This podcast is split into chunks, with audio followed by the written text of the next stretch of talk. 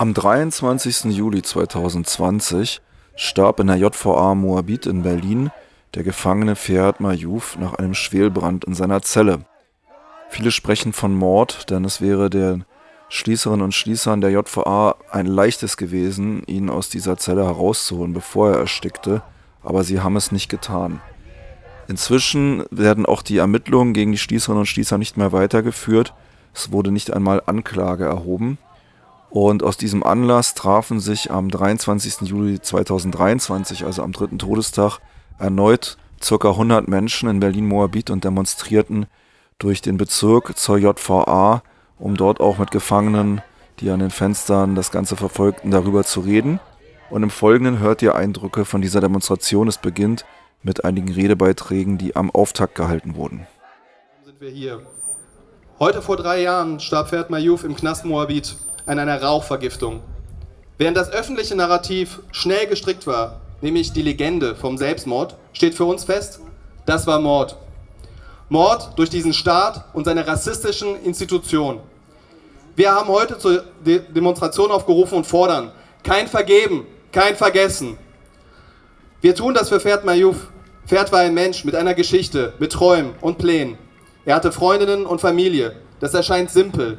Doch so oft wenn es um Opfer staatlicher Gewalt geht, verschwindet der Mensch dahinter und stattdessen bleiben Schlagwörter. Häftlinge in Untersuchungshaft, möglicherweise kriminell, Geflüchteter, Migrant.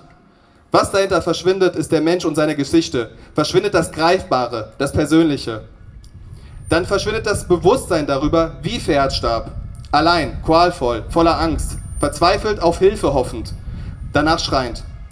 Es ist eine Frage von Menschlichkeit und Respekt, ihm zu gedenken, Pferd wurde 36 Jahre alt. Ferhat fiel einem tödlichen System zu Opfer. Und auch deshalb stehen wir heute hier und fordern kein Vergeben, kein Vergessen. Dieses tödliche System, welche die Profite und Interesse einiger über das Wohlergehen vieler stellt. Ferhat geriet in die Mühlen dieses Systems, von der deutschen Migrationspolitik kriminalisiert, von den Cops durch Racial Profiling kontrolliert, durch die Isolation und unterlassene Hilfeleistung des Knastes umgebracht. Seit drei Jahren versucht nun die Justiz dies zu vertuschen, um alle TäterInnen freizusprechen. Ferds Tod ist kein Einzelfall. Die systematische Gewalt dieses Staates erscheint oftmals so alltäglich, geht unter in der Aufmerksamkeitsökonomie, sodass sie schon als normal empfunden wird.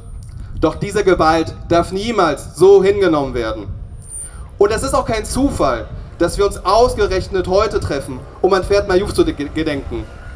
Nein, wir verdanken es Insassen, die Ungereimtheiten offenlegten. Wir verdanken es dem Bruder, welcher an dem Suizid klare Zweifel hegt. Und wir verdanken es auch Genossinnen in Freiheit, die das kontinuierliche Töten und Morden durch Polizeigewalt in Knästen und an Grenzen nicht mehr hinnehmen wollen.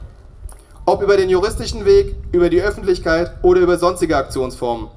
Und genau an diesen Kämpfen und Bemühungen wollen wir uns heute hier anschließen.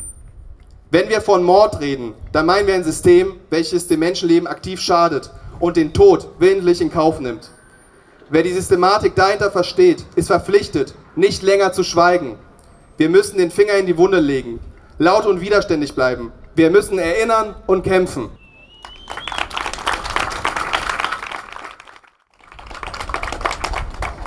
Der Bruder von Ferhat Mayouf kämpft für Aufklärung und Gerechtigkeit. Er wird dabei von Benjamin Duisberg juristisch vertreten. Lieber Benjamin, danke, dass du heute hier bist. Und wir hören jetzt als erstes deinen Redebeitrag. Hallo, danke für die Einladung. Uri Jallo, wir wissen das heute alle, das war Mord. Nur die deutsche Justiz hat das nie anerkennen wollen, weil die Täter deutsche Polizisten und das Opfer eine schwarze Person war. Ferhat Mayouf, das war mörderische Gleichgültigkeit. Nur die deutsche Justiz will das wieder nicht anerkennen, weil die Täter diesmal deutsche Justizbeamte und das Opfer wieder eine Person of Color war.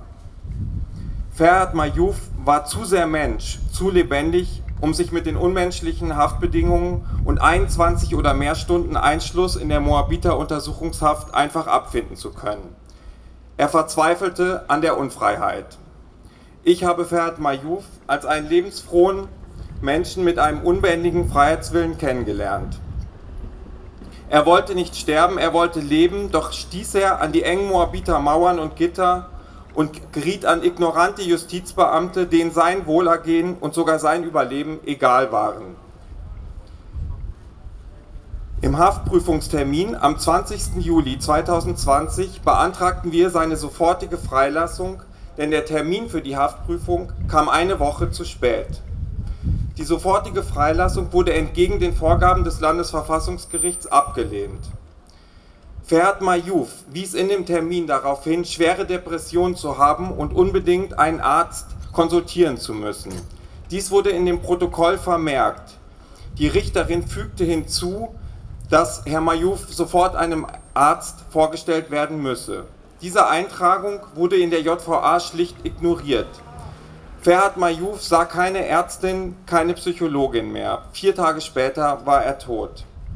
In der Nacht seines Versterbens, berichtet ein Mitgefangener, schrie er noch nach Tabak. Mehrfach, wird jedoch von den alarmierten Beamten ignoriert. Verhält sich so ein Mensch, der sterben will?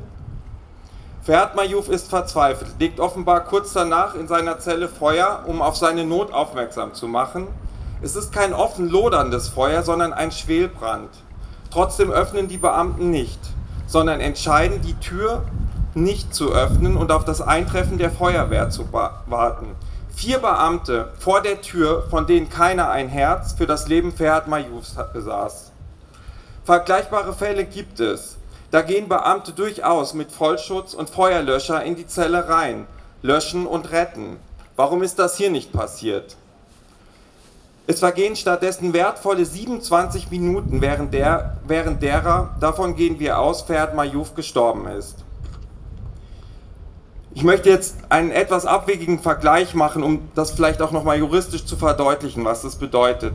Stellen wir uns vor, es gibt ein minderjähriges Kind, was gegen Regeln verstößt. Den Eltern gefällt das nicht, sie kommen nicht mit dem Kind klar, Ihnen fällt keine andere Bestrafung ein, als das Kind einzusperren, in seinem eigenen Zimmer einzusperren und die Tür abzuschließen. Das Kind verständlicherweise schreit, wehrt sich dagegen, will wieder raus. Die Eltern tun nichts.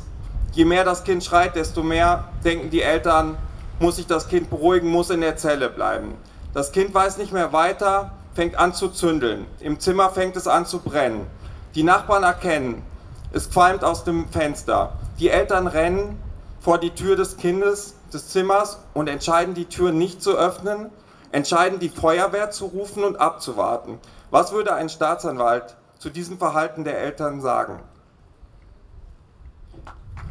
Würde in einem solchen würde in einem solchen Verfall das Ermittlungsverfahren eingestellt. Hier wurde nicht mal von Amts wegen ein Ermittlungsverfahren eingeleitet, obwohl das Verhalten der vier Beamten in der Akte, in der Todesermittlungsakte, in der sogenannten, dokumentiert ist und die Beamten das selbst so beschrieben haben. Der Vergleich mag hinken, aber an der entscheidenden Stelle nicht. Wie die Eltern eines Minderjährigen qua Gesetz Schutzpflichten für dieses tragen, gilt dies ebenso für die JVA und ihre Angestellten in Bezug auf die Gefangenen. Diese werden einer totalen Institution unterworfen in der Freiwilligkeit, freie Entscheidungen nicht mehr vorgesehen sind und nicht mehr existieren. Die Schutzpflicht der Beamten für die körperliche Unversehrtheit der Gefangenen ist die Kehrseite des totalen Autonomieentzugs, den die Gefangenen unterworfen werden und der dazu führt, dass Selbsthilfe nicht mehr möglich ist. Er, also Ferhat, konnte die Tür nicht öffnen. Nur die Beamten, die mit dem Schlüssel davor standen, Sie waren daher zum Eingreifen verpflichtet. Und dies wäre auch ohne größere Eigen- oder Fremdgefährdung möglich gewesen. Alles spricht für ein Feuer von niederer Intensität mit geringer Sauerstoffzufuhr, also einen sogenannten Schwelbrand. Wir kennen inzwischen die Bilder aus der Zelle nach dem Brand. Die Möbel waren zwar teilweise schwarz und verrußt, aber weitestgehend unversehrt. Ferhats Körper war verrußt, aber unversehrt. Er ist nicht verbrannt, er ist erstickt. Das Feuer war nicht so stark, als dass die Beamten nicht hätten die Tür öffnen können. Was tut die Staatsanwaltschaft? Erstmal zwei Jahre überhaupt nichts. Dann formulieren wir eine Strafanzeige. Ermittlungen gegen die vier Beamten werden endlich eingeleitet. Kai Schädel, der heute auch hier ist, wird endlich vernommen. Neue Fotos tauchen in der Akte auf, die ebenfalls davon zeugen, dass es sich nicht um ein besonders schweres Feuer handelte. Kai Schädel wiederholt seine Aussage, der gemäß wahrscheinlich Ferhat Mayouf noch laut um Hilfe gerufen habe, als die Beamten schon vor der Tür standen. Kai nennt die Namen der unmittelbaren Mitgefangenen und Zellennachbarn von Ferhat Mayouf, die dies ebenfalls bezeugen können müssten. Doch trotzdem hält es die Staatsanwaltschaft nicht für nötig, diese zu vernehmen, obwohl dies doch das naheliegendste gewesen wäre. Die Vernehmung der unmittelbarsten Zeugen wird unterlassen, nie würde die Staatsanwaltschaft ihre sonstigen Ermittlungen in Fällen von Kapitaldelikten so nachlässig führen.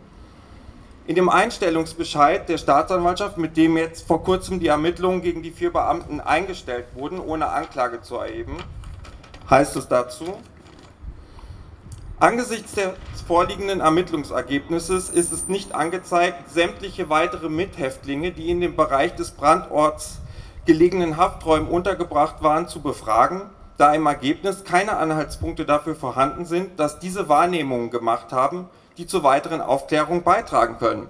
Wie kommt der Staatsanwalt in diesem Fall auf diese Idee, dass die unmittelbaren Mitgefangenen, die durch ihre eigene Zelle das Geschehen in dem Trakt beobachten konnten, keine weiteren Wahrnehmungen gemacht haben? Das ist einfach eine Unterstellung und ähm, äh, hier wären die Aussagen von Kai äh, zu überprüfen gewesen, denn die Beamten bestreiten natürlich, dass Ferhat Mayouf ähm, noch gerufen und geschrien hat, als sie davor standen. In diesem Fall, in welchem die beschuldigten Staatsbeamten sind, wird offenbar sofort wieder die schützende Hand ausgebreitet und selbst auf der Hand liegende Ermittlungen nicht durchgeführt. Wir haben dagegen Beschwerde eingelegt und werden dies weiter verfolgen. Wie begründet die Staatsanwaltschaft ihre Einstellung ansonsten? Es sei im Ergebnis nicht nachweisbar, dass das Nichtöffnen der Tür zum Tod von Ferhat geführt habe. Es fehle also an der Kausalität. Dieses Argument ist in jedem Falle verkehrt. Hätte er noch geschrien, läge die Kausalität auf der Hand.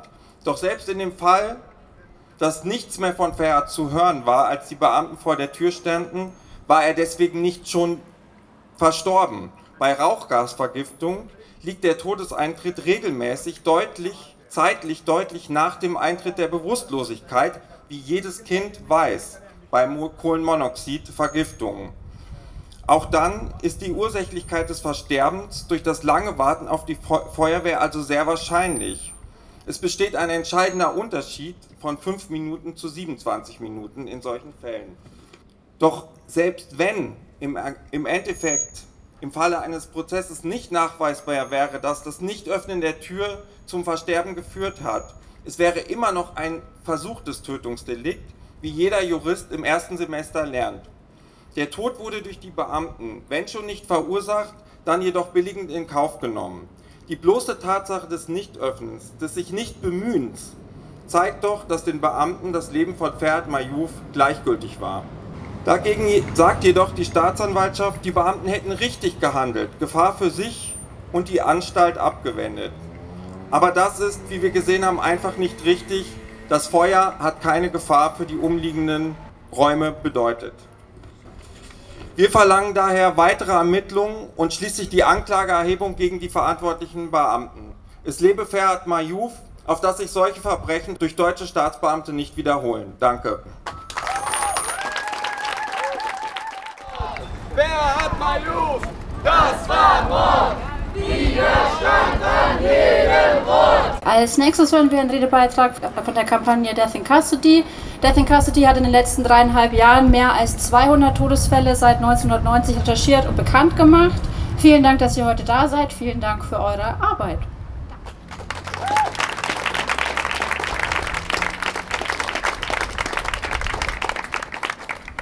Äh, ich grüße euch alle im Namen der Recherchegruppe vom Kampagnenbündnis Death in Custody. Wir haben in den letzten Jahren eine Dokumentation von Todesfällen von rassifizierten Menschen in deutschem Gewahrsam angelegt. Aktuell dokumentieren wir auf der Seite doku deathincustody.info 226 Todesfälle seit den 1990er Jahren. Zehn dieser Getöteten starben bei einem Zellenbrand. Wie gesagt, dabei sind nur eingeschlossen Leute, die rassifiziert sind mit Migrationsgeschichte. Es gibt noch mehr. Ähm, einer von den von uns auch erfassten, den wir, dem wir heute gedenken wollen, ist Ferhat Mayouf. Wie schon gesagt, er war 38 Jahre alt und kam aus Algerien. In U-Haft saß er aufgrund eines Diebstahlvorwurfs. Er hatte bereits über schwere Depressionen geklagt und der zuständigen Richterin beim Haftprüfungstermin seine Selbstverletzung gezeigt. Er bat um Aufnahme in das Gefängniskrankenhaus, doch geholfen wurde ihm nicht. Weder wurde er einem Arzt vorgeführt, noch in das Haftkrankenhaus eingewiesen, nicht einmal ein Gespräch mit einem Psychologen, Psychologin oder Seelsorgerin haben sie ihm ermöglicht. Stattdessen musste Ferhat, offensichtlich haftuntauglich, zurück in seine Zelle, wo er 23, Tage, 23 Stunden am Tag eingesperrt war, also quasi so wie Einzelisolation. Äh, den Vergleich äh, von Rechtsanwalt Benjamin finde ich gar nicht so abwegig. Äh, verglichen mit der Situation von Kindern, eben von Hilflosigkeit und auch von äh, eingesperrt sein und insbesondere die Fürsorgepflicht, die dann, wenn der Staat jemand die Freiheit nimmt, dann übernimmt. Er hat sich um das Wohl der Innenhaften, der Leute, die in Obhut genommen werden, äh, zu kümmern. Äh, um Ferhat haben sie es nicht, sich nicht gekümmert. Er verbrannte in der Gefängniszelle und kam dort zu Tode. Der Mitgefangene Kai hat schon mehrfach, mehrfach geschildert, wie die JVA Moabit Ferhat hat verbrennen lassen. Trotz seiner Schreie wurde die Tür nicht geöffnet. Seinen Tod haben die Justizbehörden als Suizid gelabelt und die, mit, die Ermittlungen schnell eingestellt. Sie sagen, es sei sein eigenes äh, Verschulden. Damit kehren Sie Ihre eigene Schuld unter den Teppich. Die Haftumstände, wie die gezielte Isolation, die Haftumstände wie die gezielte Isolation in Einzelhaft, Erniedrigung, strukturelle Gewalt sorgen dafür, dass den Gefangenen systematisch der Lebenswille genommen wird Knäste machen die Gefangenen kaputt. Knäste isolieren, Knäste foltern, Knäste töten. Wir gedenken heute Ferhat Mayouf, der am 23.07.2020 vor drei Jahren hier in Berlin-Moabit bei einem Zellenbrand starb. Wir denken auch an Farid S. und Mohamed B. aus Algerien, die am 26.05.96 in der JVA Kessel-Wehlheiden bei einem Zellenbrand starben. Wir gedenken Hassan Aktak, der am 1.6.98 in Lingen in Niedersachsen an einem Zellenbrand starb. Wir gedenken Rashid Sabay, der am 30.08.99 in Büren in NRW bei einem Zellenbrand starb. Wir gedenken Uri Jallo, der am 7.01.2005 in Dessau bei einem Zellenbrand starb. Wir gedenken Ahmed Ahmed, der am 29.09.2019 in Kleve in NRW bei einem Zellenbrand starb. Wir gedenken auch an jene, die wir nicht dokumentiert haben. Für alle Opfer dieses tödlichen Knastsystems lautet kein Vergeben, kein Vergessen. Schluss mit der tödlichen. Schluss mit dieser tödlichen Staatsgewalt. Und wir fordern Rechenschaft. Wir fordern Verantwortung, wir fordern Gerechtigkeit. Und was zu Gerechtigkeit zählt, ist auch eine Entschädigung. Wir fordern die Anwendung des Opferentschädigungsgesetzes für die Angehörigen aller der in Gewahrsam Getöteten. Dieses Töten durch Unterlassen geschieht in einer Konstellation, in der die Täter gegen den Opfern eine Garantenstellung einnehmen, also wie Benjamin sagte, wie die Eltern. Zudem liegt auch Vorsatz vor und ein Wissen und Wollen, was dafür maßgeblich ist. Ein Vorsatz liegt auf Seiten der Täter, der Kneste vor, denn durch die ständig produzierten Zellenbrände es brennt doch ständig in den Zellen in, in Deutschland, in allen Bundesländern. Wie kommt es dazu? Ist da kein System dahinter? Sind die Haftbedingungen so menschlich in einem Land, das die Menschenwürde schützt? Der Vorsatz liegt vor. Denn diese Knastbedingungen produzieren Zellenbrände in unschöner Regelmäßigkeit. Zudem ist dadurch auch ein Wissen und ein Wollen der körperlichen Schädigung der Insassen gegeben. Davon kann ausgegangen werden, dass die Justizvollzugsanstalten in Deutschland wissen, dass sie Menschen schädigen bis zum Tod. No Justice, no Peace. Zu Gerechtigkeit gehört Entschädigung. So, so, so viele Einzelfälle, so, so, so viele Einzelfälle, so, so, so viele Einzelfälle. Die 710 Todesfälle durch tödliche Grenzen halt im aufzählt. Das heißt bei Abschiebung, ähm, beim Versuch in die Grenze, also nach Deutschland zu kommen, Suizid auch. Oder halt eben natürlich auch die CELIP, die sozusagen Todesschüsse und auch Taser seit kurzem aufzählt, wo halt eben auch seit, 1909, seit 1990 325 Menschen gestorben sind. Die Dunkelziffer dürfte noch so viel hoch sein. Und ja, bei Suizid reden wir auch von Mord, wie schon die Vorrednerin ganz klar gesagt hat, denn man wird dazu auch gedrängt. Und es ist sehr schwer dann genau zu unterscheiden, wo die Freiwilligkeit da aufhört, anfängt und aufhört nach all diesen Recherchen unterschiedlicher Gruppen und Initiativen immer noch behauptet, Ferhat Mayouf wäre nur ein bedauerlicher Einzelfall, hält bewusst oder auch unbewusst diese Gewalt aufrecht. Eine Gewalt, die auch das Leben des 16-jährigen Mohamed Lamine Dramé am 8.8.2022 in Dortmund auf brutalster Weise raubte. Die Familie in Senegal kämpft auch für Gerechtigkeit und wird vom Solidaritätskreis Justice for Mohammed unterstützt. Die Genossinnen haben uns eine Grußbotschaft gesendet, welche wir nun abspielen wollen. Liebe Angehörige, liebe Freundinnen von Ferhat, liebe MitstreiterInnen. Wir senden solidarische Grüße, Beileidsbekundungen und Wut über staatliches Versagen vom Solidaritätskreis Justice for Mohammed, der sich 2022 als Reaktion auf die Erschießung des 16-jährigen Mohammed Lamin Dramé durch die Dortmunder Polizei gegründet hat, nach Berlin. Heute trauern wir um Ferhat Mayouf. Drei Jahre ist es nun her, dass Ferhat Mayouf am 23.07.2020 in der JVA Moabit in Polizeigewahrsam verbrannte, nachdem er um Hilfe rief, die ihm verwehrt wurde. Ähnlich wie bei Uri Jallo, Ahmed Ahmad, die ebenfalls in Gewahrsam verbrannten, sagen wir, das war Mord. Ferhat Mayoufs Tod in Gewahrsam ist kein Einzelfall und hat Struktur. Eine Struktur, die rassistisch-klassistischen Mustern folgt. Polizei, Politik und Justiz vertuschen hier systematisch und entledigen sich jeder Verantwortung. Wir möchten Ferhats Familie und den Menschen, die sich für Aufklärung und Gerechtigkeit für Ferhat und alle anderen Personen, die in Polizeigewahrsam starben, einsetzen, danken. Wir sind in Gedanken und unseren Kämpfen bei euch. No Justice, no Peace. Kein Vergeben, kein Vergessen.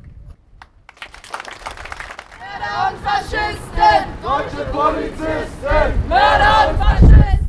Alle Polizisten! Mörder und Faschisten! Ein letzter Redner auf der Auftaktkundgebung war ein Vertreter von COP, der Kampagne Opfer rassistischer Polizeigewalt. Ja, vorne auf dem äh, Transparent steht äh, kein Vergessen, kein Vergeben. Natürlich werden wir Ferhat Mayouf und ähm, alle anderen nicht vergessen. Aber wen sollen wir nicht vergeben? Staat, staatliche Akteure wie Polizei und äh, Justizangestellte? Ja, natürlich, das meinen wir, dass wir nicht vergeben können. Wir können nicht vergeben, weil die Staatsanwaltschaft und die Justiz versucht alles zu unternehmen, damit die Schuldige nicht ähm, verurteilt werden. Vorhin hat der ähm, Verteidiger von oder Rechtsanwalt von äh, Ferhat Mayouf schon sehr, sehr ausführlich dargestellt, ähm, welche, ähm, ver welche Verbrechen es gegeben hat. Aber was sehen wir als Folge? Wir sehen als Folge, dass die, dass die Justiz alles unternimmt, damit die Justizangestellte auf keinen Fall vor dem Gericht kommen. Was wir hier von dem Anwalt Benjamin Duisberg gehört haben und von allen anderen, einige Bruchstücke von wie das passiert, wie, der ganze äh, Zeitfolge etc. etc. In Details haben wir nicht gehört, sondern nur Bruchstücke.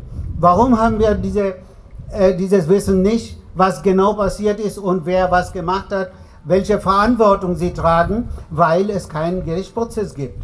Wenn es einen Gerichtsprozess geben würde, dann werden wir als Zuhörer, Zuschauerinnen dort hingehen und alles erfahren können, in Details erfahren können und nicht nur Details erfahren können, sondern vielleicht werden wir auch die Details äh, fest, festschreiben, aber das alles können wir nicht. Aus dem Grund, weil eine Vertuschungsindustrie gibt es. Und diese Vertuschungsindustrie heißt Justiz. Und diese Justiz arbeitet als Handlanger und Vertuschungsgruppe ähm, äh, äh, von der, sowohl von der Polizei als auch von anderen Justizangestellten in äh, Gefängnissen. Ähm, hiermit beende ich mein, mein Speech und äh, ich hoffe, dass wir jetzt ähm, zahlreich demonstrieren. Und davor möchte ich eine Sache nur erwähnen, dass, wir, dass ich oft bemerke, wenn es eine Demonstration gibt, dann kommen viele Polizeibeamtinnen und Beamten zu nah. Aber die gehören doch gar nicht zu der Demonstration. Warum laufen sie dann so nah an uns? Ich würde mir wünschen, dass sie ein, ein, einen angenehmen an Abstand halten und nicht auf unseren Nacken stehen. Danke. Dankeschön.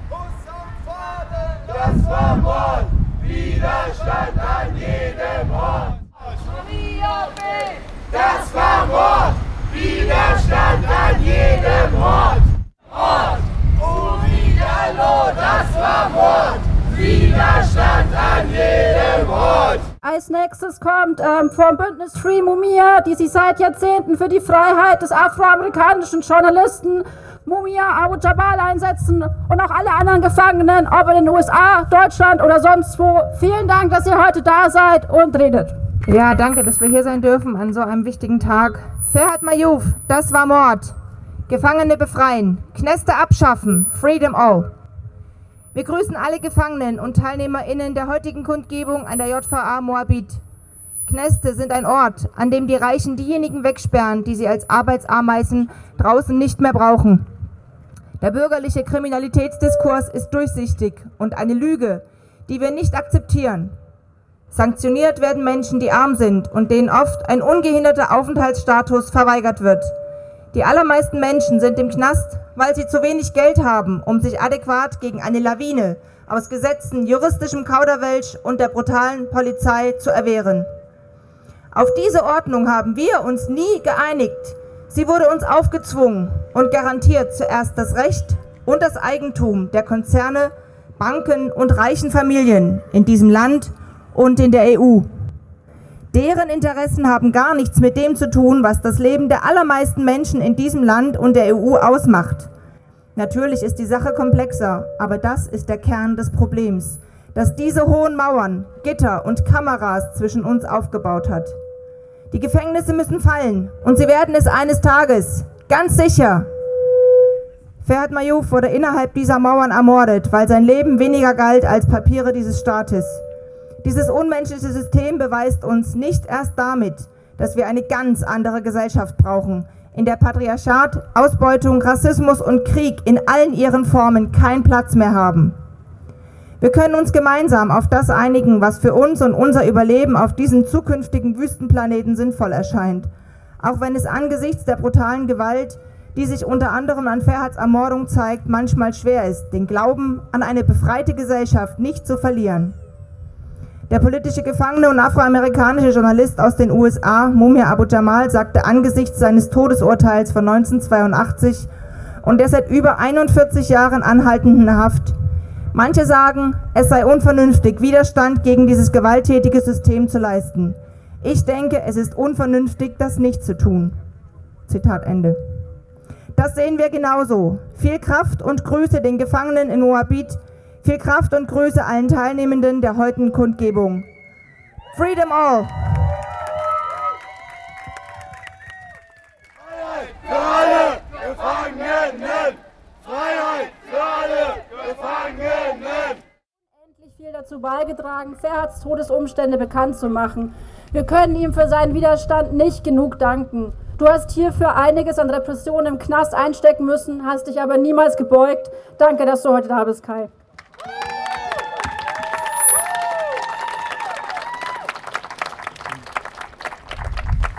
Ja, ähm, danke für die Einladung erstmal von allen Organisationen, die man halt so kennt, Death and Custody, Justizwatch, Roten Hilfe.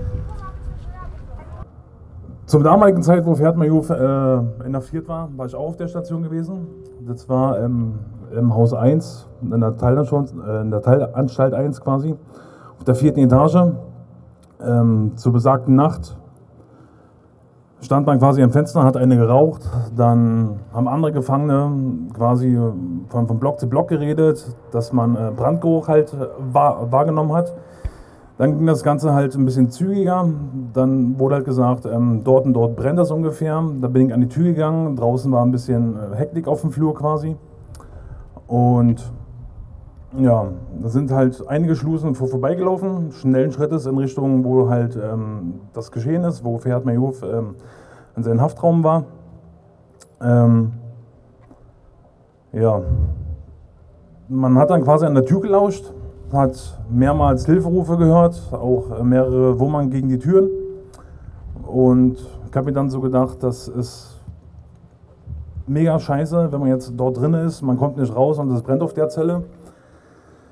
Dann ging das Ganze auch ganz zügig. Irgendwann kam dann die Feuerwehr. Dann hat man gehört, dass dann quasi die Tür erstmalig geöffnet worden ist.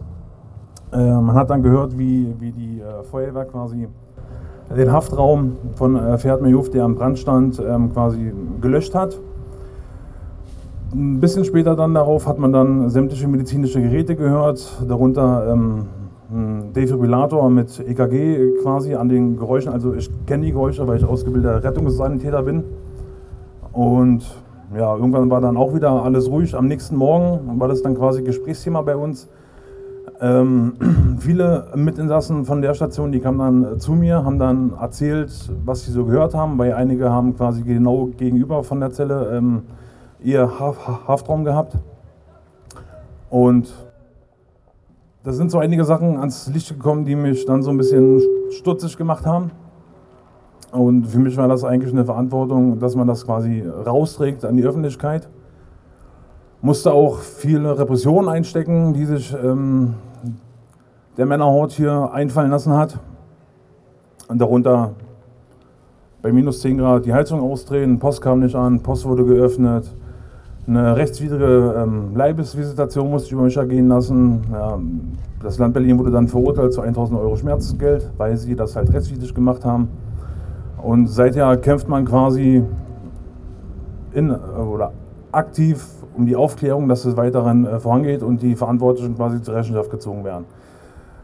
Dafür kämpft man, dafür sind wir momentan alle hier. Ja, danke.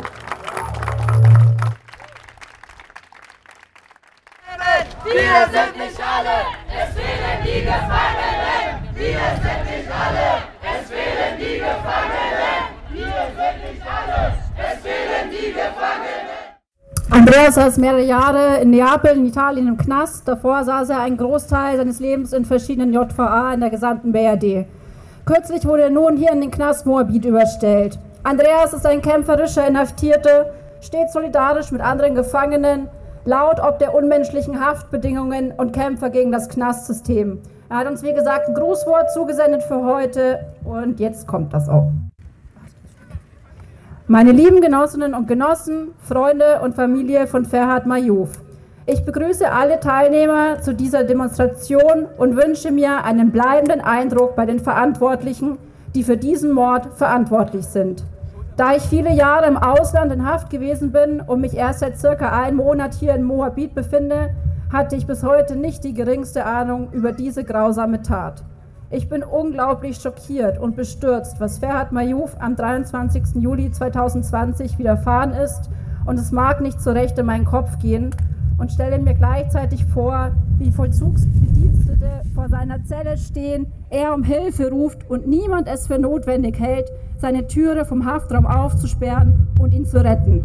Es macht mich wahnsinnig wütend und traurig zugleich, dass ich, in, dass ich das nicht in Worte beschreiben kann. Ihr alle, wir alle müssen kämpfen, damit die Verantwortlichen zur Rechenschaft gezogen werden. Mit allen Mitteln müssen wir dagegen vorgehen, Präsenz zeigen, laut aufschreien, um zu zeigen, dass wir dies und viele andere Ungerechtigkeiten niemals vergessen. Das muss bis zur höchsten Stelle vordringen. Und ich bitte euch alle, lasst nicht locker und seid laut. Was muss noch alles passieren in diesem sogenannten Rechtsstaat? Ein Monat bin ich nun hier und was ich bis jetzt beobachtet habe und mir von Mitgefangenen berichtet wurde, schockiert mich und macht mich sprachlos. Ich stehe euch allen mit aller Kraft zur Seite, auch wenn leider eingeschränkt hinter Gittern und selbst sehr angeschlagen, bin ich mit meinem Gedanken und mit meinem ganzen Herzen bei euch allen, bei der Familie von Ferhat und all den armen Menschen, denen so vieles hinter Gittern widerfahren ist, die wir ebenfalls niemals vergessen dürfen. Menschen, die in diesem Augenblick weltweit, egal wo, die Hölle durchleben, dürfen wir ebenfalls nicht vergessen. Mein allertiefstes Mitgefühl aber in diesem Augenblick an die Familie von Ferhat. Nur gemeinsam sind wir stark und können etwas bewegen, wenn nötig, auch mit drastischen Mitteln, damit uns allen und den Familien Gehör geschenkt wird. Euer Krebs Andreas Salih. Dankeschön, Andreas. Wer hat Maluf? Das war Mord! Igazságtalan hírem volt!